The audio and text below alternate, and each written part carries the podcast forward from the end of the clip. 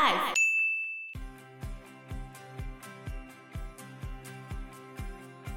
所以拉斯普丁他可能也是这样子骗子。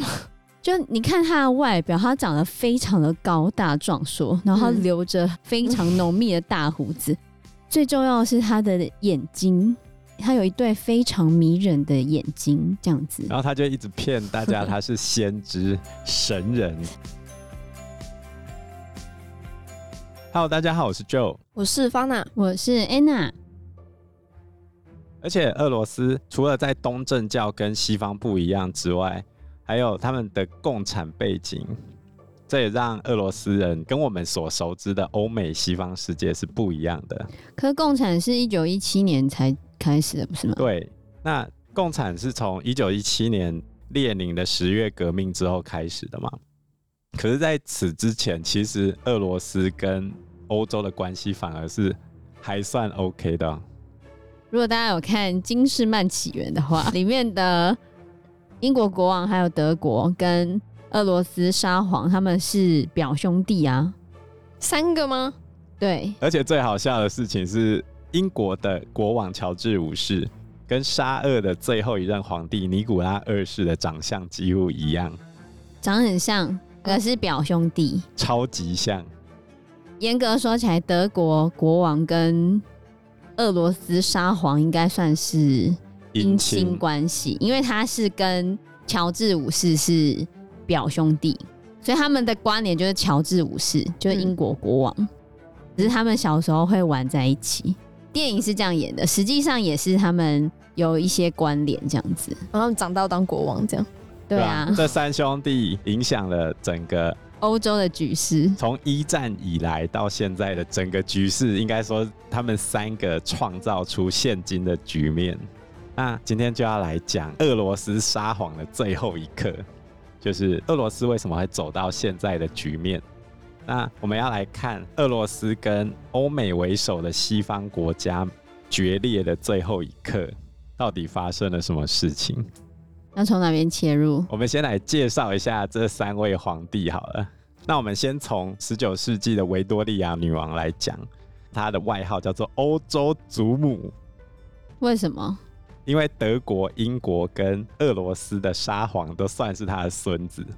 维多利亚结婚之后，她的女儿因为多场的政治婚姻，然后散布到整个欧洲的皇室去，所以她的外号叫做欧洲祖母。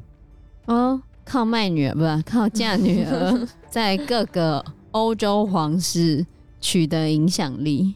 如果我们按照年纪来说的话，大哥就是德皇威廉二世。你说德国威廉二世？威廉二世他是德国的最后一任皇帝，然后他们后面就变成共和国了。他的妈妈叫维多利亚公主，她是英国王室的长公主，就是最大的那个公主啊。不过他不太喜欢英国人，为什么？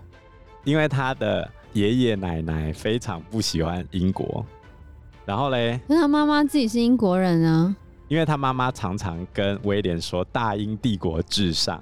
而且坚持只称呼他儿子的英文名字哦，所以他妈妈很爱自己的国家。可是他长期跟自己妈妈不和，真的、哦，对吧？而且威廉二世的爸爸是腓特烈三世嘛，然后他的爷爷是威廉一世，威廉一世很不喜欢英国人，然后再加上他爸爸治咽喉癌的时候是给英国人医的。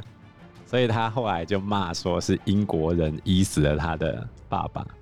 干嘛这样说？而且他之前接受英国媒体访问的时候说，英国人都是一群疯兔子。为什么是疯兔子？没有原因。疯兔子的由来是英国的一个习俗，叫做三月野兔日。然后这个三月野兔日就是讲说，欧洲的野兔常常在三月的时候一直繁殖嘛。然后就说三月野兔他们会非常兴奋啊，然后总是不可预测的、不可理喻的一些人呢、啊，所以就觉得英国不可理喻就对了，对吧、啊？嗯、就是说他有异常行为，跟疯子一样、啊，像三月兔一样疯狂，而且常常会出现一些异常的行为啊，为了交配的关系，所以会有异常行为啊。所以德国威廉二世不喜欢英国。这也是他后来掀起第一次世界大战的原因。他算是点火的那个人啊。当然，导火线是塞拉耶佛事件，但是他是把那把火烧起来的那个人。嗯，然后接下来我们要来讲二哥，就是英国国王乔治五世。乔治五世他被称呼为水手国王，因为他早期的时候在英国海军学习过，而且他很喜欢赛艇，就是喜欢比赛那个开船啊。然后因为他学识很好，他有一个外号叫做“大不列颠常识的仓库”，就他知识很充足就对了，所以他广受民众爱戴，甚至还为了安抚民心，把王室姓氏里面本来有德国的姓氏，就改名为英国的姓，叫做温莎。他的儿子就是那个二战时候王者之声宣战时刻的那一个。那他儿子，王者之声知道吗？他要那个口技啊，对对对对对，他要讲话的那一个，哦，我知道。那是他儿子。那乔治五世他非常受国民爱戴。顺带一提哦，乔治五世长得跟我们现在要介绍的最后一位，就是三兄弟里面的最小一个尼古拉二世，俄罗斯沙皇，长得非常非常的像。根本就一模一样吧？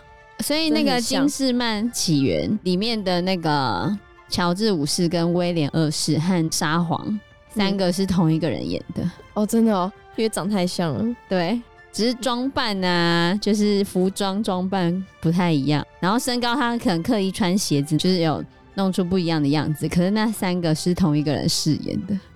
乔治五世跟尼古拉二世，他们两个人的妈妈是姐妹。然后嘞，乔治五世的表妹就是尼古拉的老婆。我再把三个人的关系理一次哦。威廉二世的妈妈是维多利亚的女儿，长公主嘛。嗯。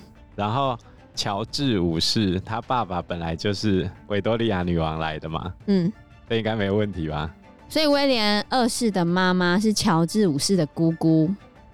所以他们是表兄弟，只是是姑姑那边的。姑表兄弟，我觉得现在大家对于堂表兄弟跟姑表兄弟就分不太清楚。就是以早期的话，我觉得最好分的就是跟你同姓的，就跟你爸爸同姓的，就是你的堂兄弟姐妹啦。然后跟你不同姓的，就是表兄弟姐妹。我觉得最好分的是这样子，但就会出现一个问题，就是如果嫁给同姓的，你就觉得啊，那怎么分？就到底是堂哥还是表哥，你就会分不出来。等于是伯伯、叔叔那一边的才是你的堂兄弟姐妹，不是叔伯那边的就都是你的表兄弟姐妹。所以包含你的姑姑的孩子，或者是你阿姨的孩子，就都是你的表兄弟姐妹。简单来说，就是威廉二世的妈妈是乔治五世的姑姑，所以他们两个是表兄弟。哦，好。尼古拉二世的妈妈。跟乔治五世的妈妈是姐妹，亲姐妹。对，哦，所以他们也是表兄弟。好，那我知道。但是尼古拉二世严格来说跟威廉二世没有什么关系，就是姻亲关系。嗯，对，亲给。那这三个人里面呢，威廉二世跟最小的尼古拉二世感情是最好的。就他们明明就是姻亲，可是他们感情却比较好，而且他们。甚至还一起聊天，聊到一起三国干涉还辽。甲午战争之后，日本不是占领了辽东半岛，然后这两兄弟就凑在一起聊天，聊一聊就跑来干涉。俄德法三国干涉还辽。那还有法啊？那英有没有在里面？俄罗斯本来就对中国很有兴趣嘛。哦，所以意思是俄罗斯拉德国一起干涉，然后法国是再加进来而已。都有啦，都有。哦，对，都有。就互相互相拉的啊，德国比较少关注东方这边的状况。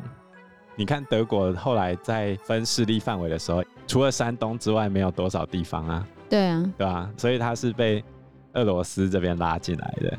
哦，所以我们回到俄罗斯来看的话，尼古拉二世其实是一个雄才大略的君主，他一直想要开疆拓土。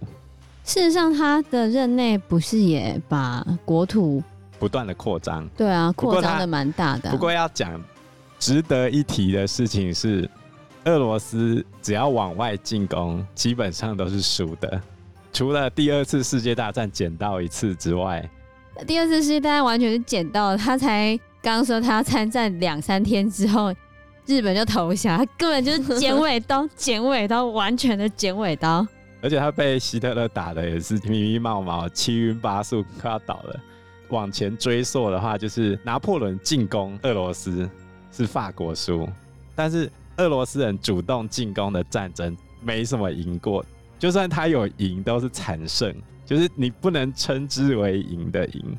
所以你们适合防守啊，因为俄罗斯人打仗只要凭一字诀就赢了，冷啊、喔，拖。哦，拖到冬天就赢了。所以这次普丁应该要在秋末的时候打哦，对，到冬天没有你，大家都要靠我的天然气就会赢，是吗？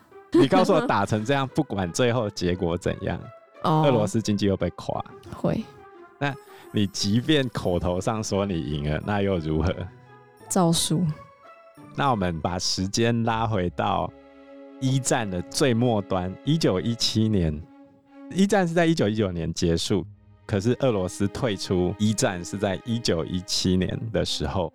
那他之所以会输掉这场战争，实际上跟一个人有关，这个人就是我们现在要讲的重点人物，影响到。俄罗斯现代格局的重要人物，而这个人不是尼古拉二世，是他非常崇信的一个妖僧，叫做拉斯普丁。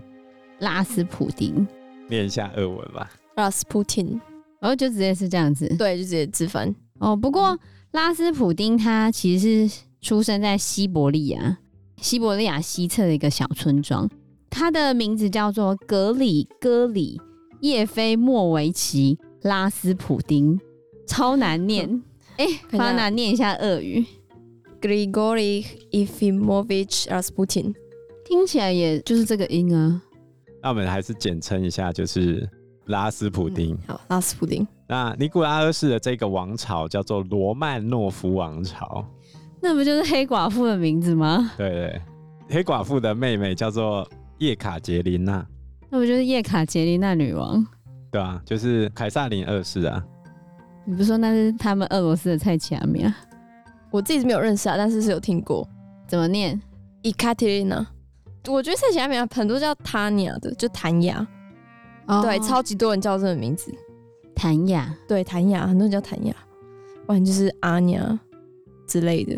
阿尼亚。嗯。那这个应该是以前蔡奇亚米亚哦，哦，哦，对对，早期的蔡奇亚米亚，对对对。那威廉二世他们叫做霍亨佐伦王朝，然后英国叫做温莎王朝，就一直到现在都叫做温莎。那我们回到罗曼诺夫王朝，罗曼诺夫王朝它从彼得大帝之后就开始不断的发展起来，到叶卡捷琳娜女王，也就是凯撒琳二世的时代到达巅峰时期，然后这时候。尼古拉二世又一直想要开疆拓土嘛，所以他非常积极的参与巴尔干的问题。爆发一战之后，他甚至自己上战场，督军上阵哦，就跟这一次的乌克兰总统一样，天子守国门呢。可是我记得他打的时候，拉斯普丁是反对的。刚开始啊。对啊，刚开始是反对的。对啊，那我们先从拉斯普丁开始介绍他。好，那我要先说明一下，就是。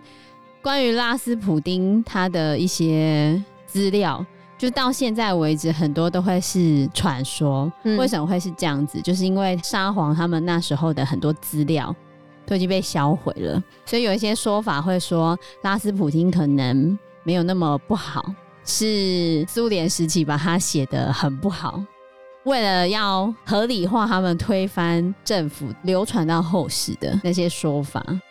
但也许在未来可能会有新的历史学家帮拉斯普丁平反，也说不定。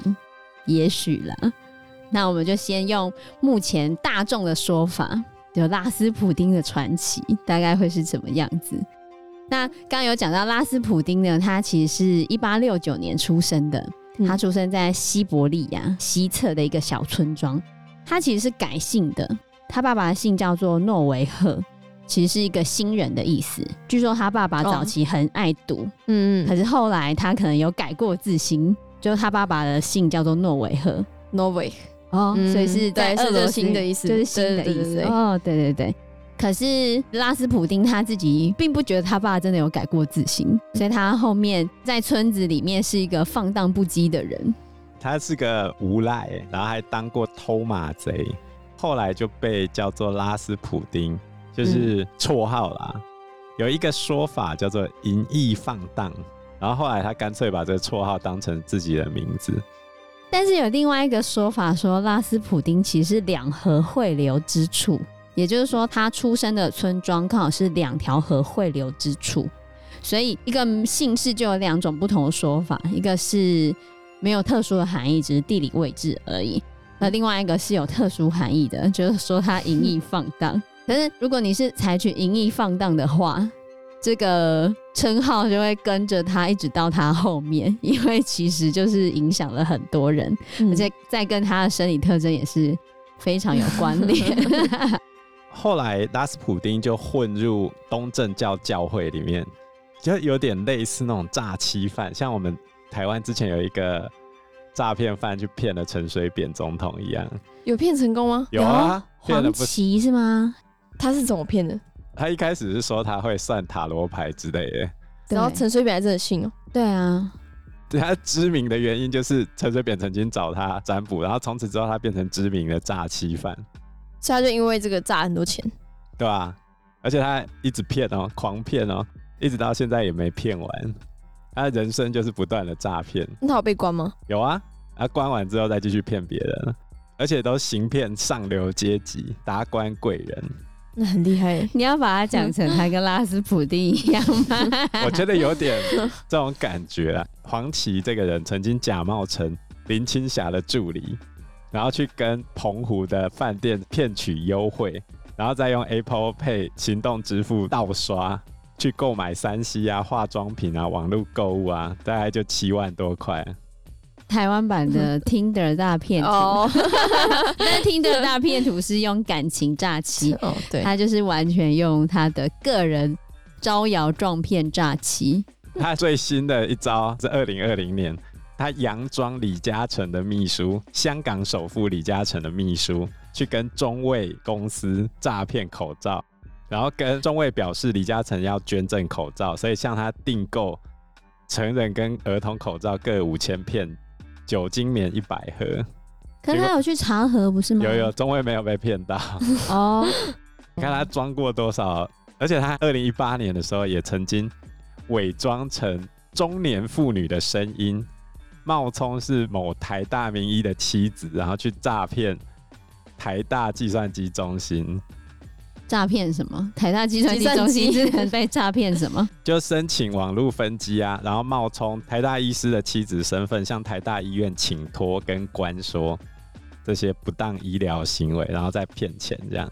哈，这有点神奇。我记得他那个时候，因为黄琦是很早期，算蛮早期的那段时间，比较有名的好莱坞电影有一个叫做《神鬼交锋》，哦，就是那时候里奥纳多他就装成他是机师，然后来去骗钱，后来被汤姆汉克演的 FBI 抓到了。当时有些人就会把他。想成是神鬼交锋的那个，就李奥纳多那个角色，oh. 就年纪轻轻就诈骗这么多人，然后大家都受骗上当这样子。天啊！所以拉斯普丁他可能也是这样子骗子。就你看他的外表，他长得非常的高大壮硕，然后留着非常浓密的大胡子，嗯、最重要的是他的眼睛。他有一对非常迷人的眼睛，这样子，然后他就一直骗大家他是先知神人。他多高啊？拉斯普丁的身高有一百九十三公分哦，对，很高，超高，很壮硕。顺带一提，尼古拉二世只有一百七十公分。有啊，所以那时候金士曼里面的感觉，就是他们落差是有点大，就是因为拉斯普丁很高，普丁也是一百七十公分，然后他看起来就不高。拿破仑只有一百五十六公分，毛泽东才一百五哎，毛泽东那么矮，对啊。我可以讲件趣事，有一次我姑姑不知道误闯街头，误闯一个是没有人的地方之类，反正那个应该是在市区，莫斯科。对对对对，然后就看到一排黑车经过，他想说这是怎么回事，然后刚好那个最中间那台车窗户摇下来，里面是普丁，他就跟普丁对到眼。他照理来说，他应该要被射死了，为什么？因为不能被看到啊！他们怎么会知道我姑姑是不是什么比坏人之类？对对对，几年前的事情这样，我姑姑跟我说的，我觉得很酷。他差一点活不下来，对，真是差一点，因为街上都没有人呐、啊，哦、应该已经已经清空了，然后他就你就突然跑进去，对，他就突然跑进去，他可能不知道疯了还是怎么样吧。等下被以为 是什么特务，蛮惊险。然后拉斯普丁就开始用自己的身高跟那个迷人的眼睛，开始招摇撞骗、榨取钱财，而且他都专走大户人家，跟黄启的模式有点类似，就是我先跟你讲说我是某某人介绍来的，比如说我认识某个政要，然后他就混进去上流圈子。就在这过程中，据说他学会了高超的催眠术，然后声音非常沉稳，又很会讲话。所以你跟他讲话讲没多久之后，你就容易被他弄得有点恐惧、昏昏欲睡的，甚至进入催眠的状态。所以他是用讲话的方式来催眠你吗？还有眼神。就在电影里面的话，他也是催眠你，就是你看着他的眼睛，然后他问你话，你就会。受到他控制，然后讲出你真心话，这样子。真的假的？不知道啊，就是一直有传说他有催眠术，而且他实际上在当时有预言过一场俄罗斯的旱灾，就是真实的预言出来。那你也不知道他那预言是他赛中还是怎样，反正就他预言出来了嘛。嗯，然后还有他有治疗好尼古拉二世的叔叔的狗。狗治好一只狗，后来他就被引荐到尼古拉二世他们的皇室里面来帮他儿子治病，这样子。因为时间关系，我们这一集节目就到这边喽。有任何的建议都可以在留言区告诉我们，或者是直接在 Facebook 或者是 IG 私讯我们，我们都会回应你哦。那我们。这一集节目就到这个地方喽，谢谢大家，谢谢大家，拜拜，拜拜，拜拜。